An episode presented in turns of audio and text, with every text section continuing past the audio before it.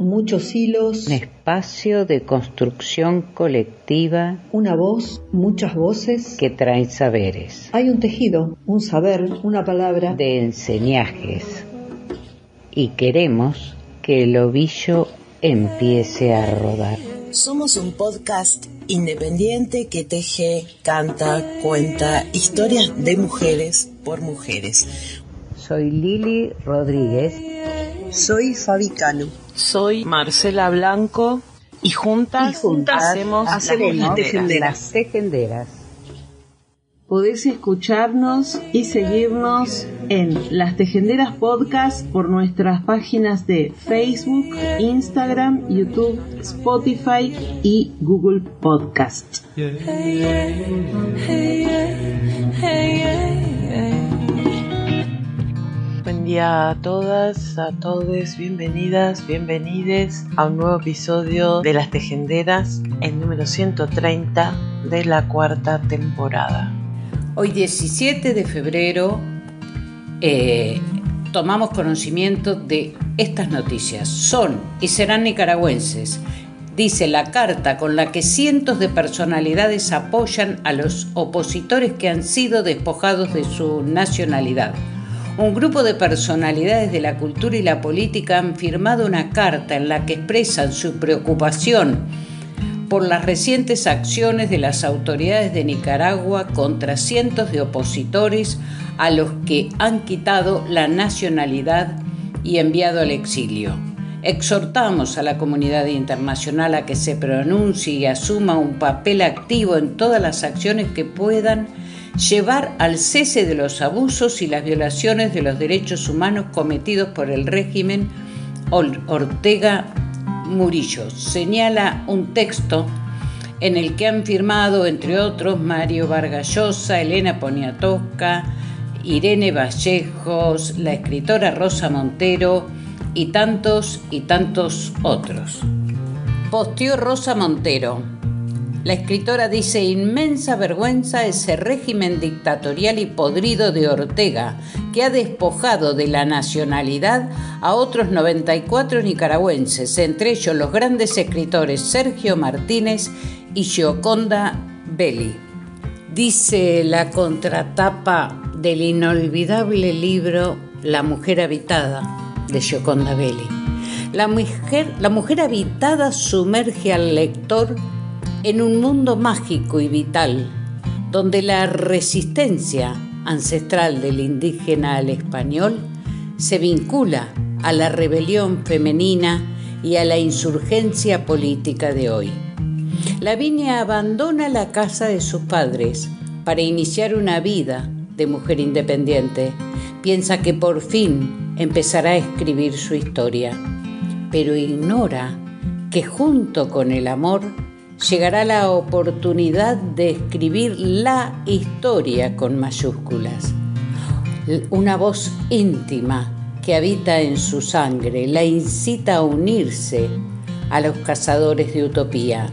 Gioconda Belli narra con poesía e inteligencia una historia tan antigua y apasionante como el mundo el amor entre un hombre y una mujer y la lucha de un pueblo por la libertad. Gioconda es Nicaragua. El despojo ha sido notificado por el presidente del Tribunal de Apelaciones de Managua, Ernesto Rodríguez, y según el fallo, sobre las personas afectadas pesan cargos de traición a la patria y son considerados prófugos de la justicia. Además de retirarles la nacionalidad nicaragüense, la justicia bajo el control de Ortega ordena que se incauten todas las propiedades a nombre de los afectados. Entre las personas que pierden su nacionalidad, la mayoría ya está en el exilio, como Gioconda, y también como el periodista Miranda, colaborador del diario El País. Nicaragua, Nicaragua.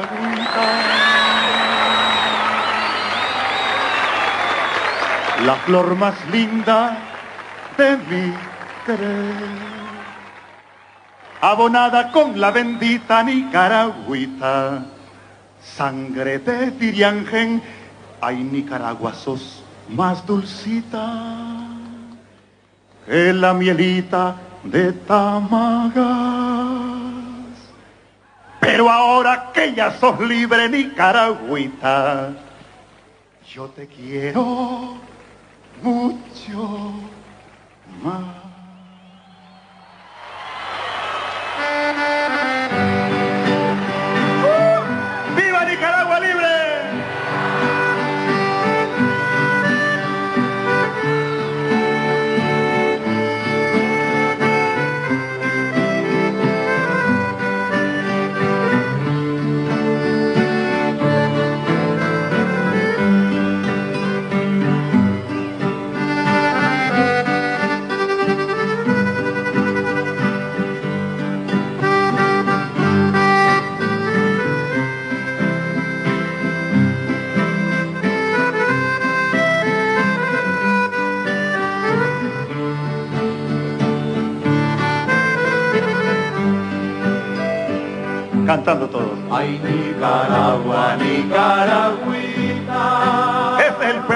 Nicaragua.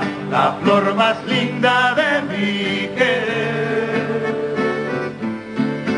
Abonada con la bendita Nicaragüita. Sangre de Diriange. Ay, Nicaragua, sos más dulcita. Creciéndose. Que la pielita de Tamaga.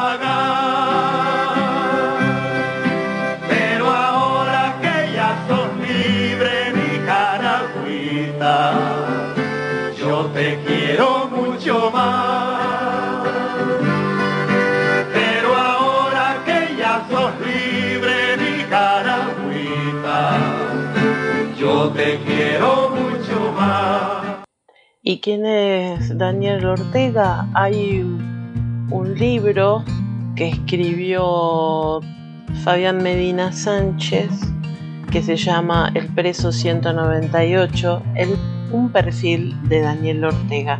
Bueno, en su reseña, eh, él, él se pregunta, Daniel Ortega fue Boy Scout, monaguillo, tuvo hasta la intención de ser sacerdote, fue revoltoso, quemó vehículos, apedreó casas y personas, asaltó y mató, cayó preso, vivió en el exilio, fue guerrillero, coordinó la junta de gobierno, ha sido candidato en siete campañas electorales, caudillo, cuatro veces presidente y finalmente un dictador, igual o peor que el que una vez ayudó a derrocar en nombre de ideales revolucionarios.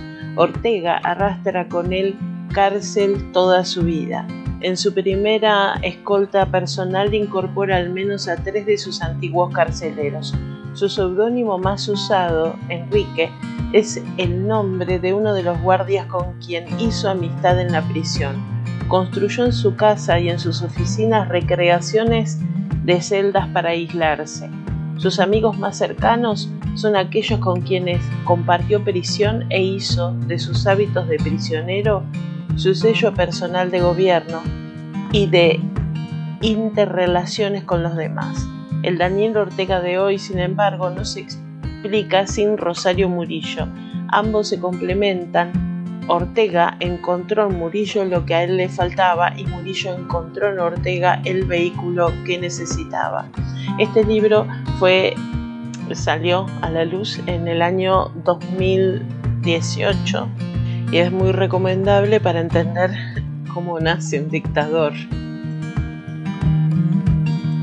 Un país en donde entre quienes fueron declarados apátridas resaltan también los nombres del escritor Sergio Ramírez, del obispo auxiliar de Managua Silvio Báez, de la veterana defensora de derechos humanos Vilma Núñez, del periodista Carlos Fernando Chamorro y del ex comandante Luis Carrión, un antiguo compañero de armas del propio Ortega. Desde hace unos días, un total de 317 nicaragüenses fueron despojados de su nacionalidad, incluido el obispo Rolando Álvarez, condenado a más de 26 años de prisión tras negarse a ser desterrado por el gobierno de Ortega, junto a 222 presos políticos encarcelados y expulsados hacia Estados Unidos el 9 de febrero pasado. Como ellos, miles de nicaragüenses han marchado del país. Según el alto comisionado de las Naciones Unidas para los Refugiados, ACNUR, solo en 2021 hubo 116.600 nuevas aplicaciones de refugio. A este número se suman los más de 100.000 que salieron entre 2018 y 2020, en datos de la misma organización que tienen que presentar los desplazamientos del 2022 calificado como el año del éxodo por la oposición política. Algunos analistas calculan que un 10,8% de la población ha abandonado el país desde abril de 2018. Desde esa fecha, Nicaragua atraviesa una crisis política y social que se ha acentuado tras las controvertidas elecciones generales del 2021, en las que Ortega fue reelegido para un quinto mandato, cuarto consecutivo y segundo junto a su esposa, Rosario Murillo, como vicepresidenta, con sus principales contendientes en prisión o en el exilio. ¿Quién mejor que Yoconda Belli para contarnos todo lo que viene pasando? Está sumamente mal. Nunca pensé que iba a vivir otra vez una situación como la que se está viviendo en Nicaragua, lo que lo hace todavía más doloroso. Porque yo muy joven me involucré en la lucha contra Somoza. Eh, vi morir a tantísima gente. Yo tenía un grupo que éramos 10 y solo sobrevivimos dos. Y bueno, era una, digamos, una lucha tan heroica para lograr derrotar esa dictadura. Entonces, ver uno eh, el surgimiento de otra dictadura a partir de alguien que fue de los que luchó contra Somoza eh, es muy chocante y además a veces inexplicable. Yo ya me lo he explicado porque realmente uno tiene que ver el desarrollo de una persona y Daniel Ortega ha ido demostrando con el tiempo que su que nunca fue un hombre brillante, sino que fue un hombre que logró eh, manipular, porque por ejemplo él llegó a ser el jefe dentro de la dirección nacional por eh, porque era el más opacado, el más opaco, y los demás que pensaron que él iba a ser una persona que iba a poder equilibrar la balanza del poder. Pero bueno, ahora lo que tenemos es un ser que se ha vuelto absolutamente eh, corrupto por el poder, que no puede vivir sin el poder. Yo, digo, yo decía una vez que Daniel Ortega nunca ha tenido un empleo en su vida, no sabe lo que es tener un jefe. Siempre ha sido jefe. Desde que está en el, en el poder y ya tiene más tiempo de estar en el poder que Somoza. Entonces la situación en Nicaragua está eh, de una represión que surgió a partir de una rebelión que hubo en 2018, que realmente fue una rebelión auténtica, la gente protestó por unos cambios en el seguro social y lo reprimieron de tal forma desde el principio que eso generó una repulsa general de toda la población y se alzaron, ¿no? Y fue un alzamiento extraordinario, ¿no? Pacífico, que después cuando no pudieron eh, terminarlo, no, tuvieron la capacidad de dialogar, Daniel Ortega y Rosario Murillo, eh, decidieron acabarlo por las armas. Y ese fue el, el origen, digamos, de esta situación que tenemos ahora, donde tenemos 177 presos políticos, 40 de ellos eh, fueron apresados durante la, antes de, la, de, la, de las elecciones de 21. Daniel Ortega apresó siete candidatos electorales, que es insólito. Y bueno, esa es la situación. La situación es que no sabemos, eh, estamos en una situación de incertidumbre y yo no pude volver a mi país otra vez en el exilio, que es, nunca, nunca pensé que me iba a suceder. Sí, Hugo Torres, que paradójicamente es la persona que tuvo mayor presencia, digamos, en la, en la lucha por sacar presos políticos en el tiempo de Somoza. Hugo estuvo, arriesgó su vida para sacar a Ortega, eh, no solo a Ortega, sino un grupo de prisioneros políticos en 74. Después en 78 era un tipo maravilloso, simpático, con unos ojos bien grandes, una gran sonrisa, un bigote tremendo y era una persona bien honesta. Y hace, bueno, lo echaron preso. Era o sea, nosotros nos quedamos helados cuando echaron preso a Hugo, Dora María Telles, que es otra heroína sandinista, y Víctor Hugo Tinoco. Son tres personajes que tienen una larguísima trayectoria sandinista y de repente los echan presos. Y Hugo, pues, ocho meses de estar preso, no les dieron ni un libro. Yo no me puedo imaginar lo que es ser pasar ocho meses sin que te permitan un libro, un lápiz para escribir encerrado en una celda, con la luz encendida todo el tiempo con hambre, porque le restringieron mucho los alimentos, todos ellos perdieron enormes cantidades de peso, han perdido todos los presos, y eh, con, frío porque no les pasaban mantas. Realmente los han eh, tratado con una crueldad inhumana y aislados. Muchos de ellos, las mujeres, cuatro mujeres tienen ocho meses de estar aisladas. O sea, eso es prohibido según las eh, reglas Nelson Mandela para los prisioneros políticos solo te pueden tener 15 días en, solitario. Esto las tienen 8 meses de estar en solitario. Vieras cuánto dolor me da hablar de estas cosas, porque realmente eh, eh, a veces hablo y me parece que no, que no es cierto lo que estoy diciendo. O sea, me parece que es una pesadilla, ¿no? que estoy contando una pesadilla. Porque eh, hay que pensar cuántos cuántas revoluciones se han perdido de esa manera, ¿no? Eh, de que de repente crean semejante expectativa y se, va, se desinflan.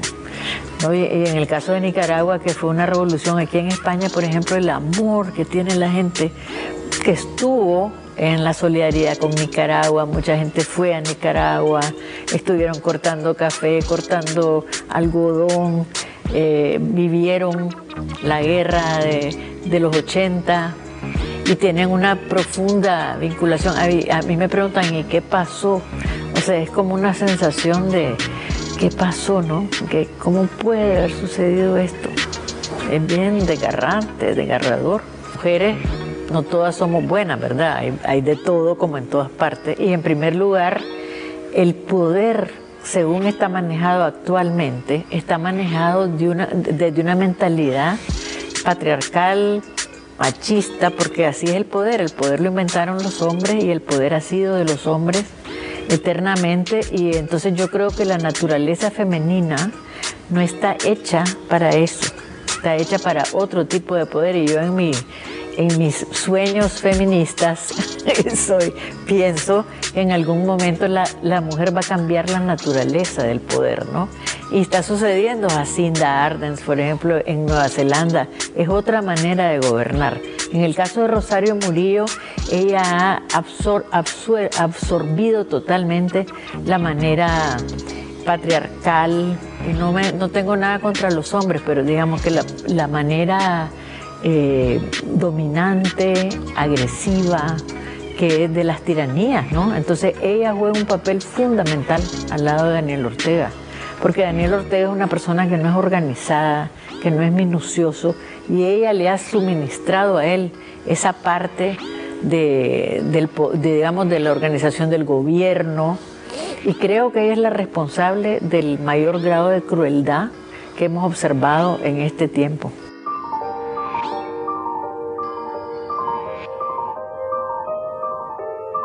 Despatriada. No tengo dónde vivir. Escogí las palabras.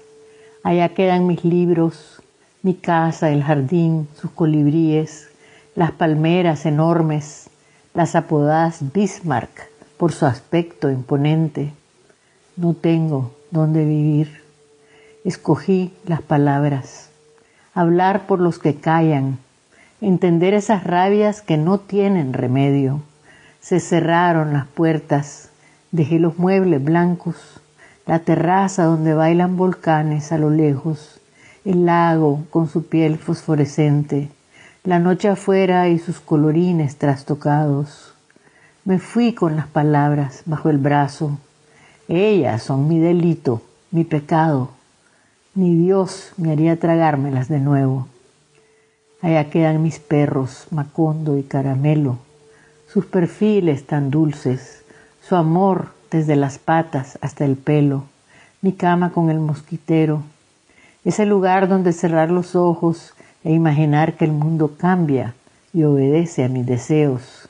No fue así, no fue así. Mi futuro en la boca es lo que quiero. Decir, decir el corazón, vomitar el asco y la ranura. Queda mi ropa yerta en el ropero, mis zapatos, mis paisajes del día y de la noche, el sofá donde escribo, las ventanas. Me fui con mis palabras a la calle, las abrazo, las escojo, soy libre aunque no tenga nada. Bueno, ese poema realmente eh, me salió del alma porque no es, ha sido bien difícil dejar mi casa, mis libros. Y yo salí con dos maletas porque no pensé que iba a no regresar a Nicaragua. Yo salí a ver a mis hijos después de la pandemia y estaba en Estados Unidos cuando me di cuenta que no iba a poder regresar y que si regresaba me encarcelaban. Entonces fue como dejar todo y, no, no, pensaste que no ibas a volver. Entonces todas mis cosas, mis cosas que más quiero, los perros, ahí los menciono en el poema, los perros que teníamos, dos perros lindos, también es como bien triste, o sea, es una te parten por la mitad, ¿no? Como quien dice, la vida. Y no sabemos, ahí está la casa, no hemos hecho nada, vamos a ver qué vamos a hacer con esa casa, con las cosas que están adentro. Mira, yo te quería decir una cosa, realmente eh, este papel, que es el pasaporte nicaragüense, no me hace a mí nicaragüense. Eh, no, me hace, no me quita la nacionalidad que hayan cambiado la constitución porque no la podían cambiar. Una constitución solo se cambia en dos periodos y lo hicieron express. Y entonces eso no tiene ningún valor. Este documento, para que quede claro, lo voy a romper aquí mismo. En directo.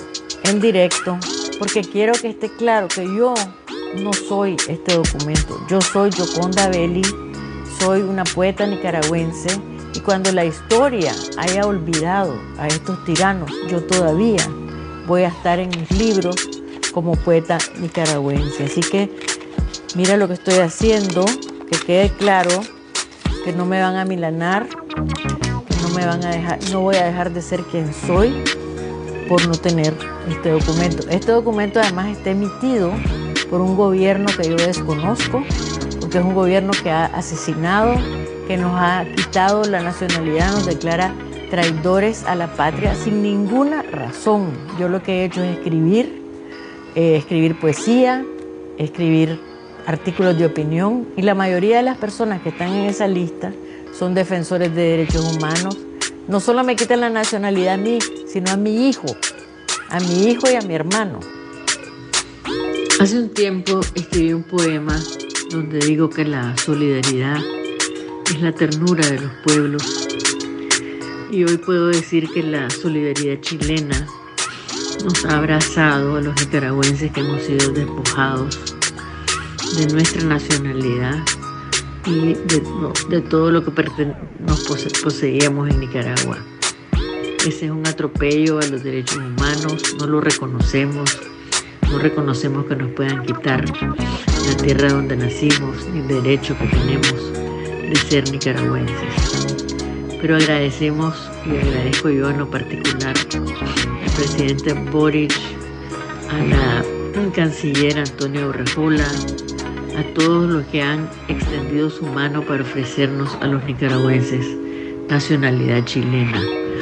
Chile tiene un profundo eh, vínculo con Nicaragua desde Rubén Darío hasta Pablo Neruda, Nicanor Parra, eh, Marcela Serrano, Carla Welfenbein. Tengo muchísimos amigos y gente que quiero en, Chile y por eso eh, voy a tomar la nacionalidad chilena. Creo que si hay otro país que siento con, todo mi corazón eh, como cercano es Chile.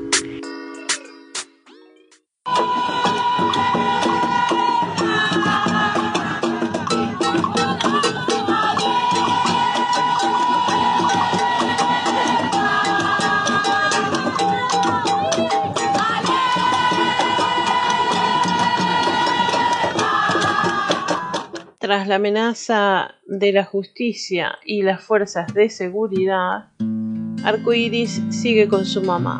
Esta es una nota del 22 de febrero de ante la amenaza de la justicia y las fuerzas de seguridad de Cava que intentaron separar a la niña Arcoiris de su mamá, un grupo de personas se concentraron en la puerta de la casa de Delfina, Silva Sarrams para que la nena siga viviendo ahí bajo medidas de protección vigentes debido a las reiteradas situaciones de abuso sexual que padeció por parte de su abuelo paterno en La Rioja y a las amenazas por parte del progenitor. Durante la tarde de este miércoles, organizaciones feministas alertaron que la policía de la ciudad irrumpió en el domicilio de la niña para llevársela y entregarla a su abusador y advirtieron que la madre podría ir presa.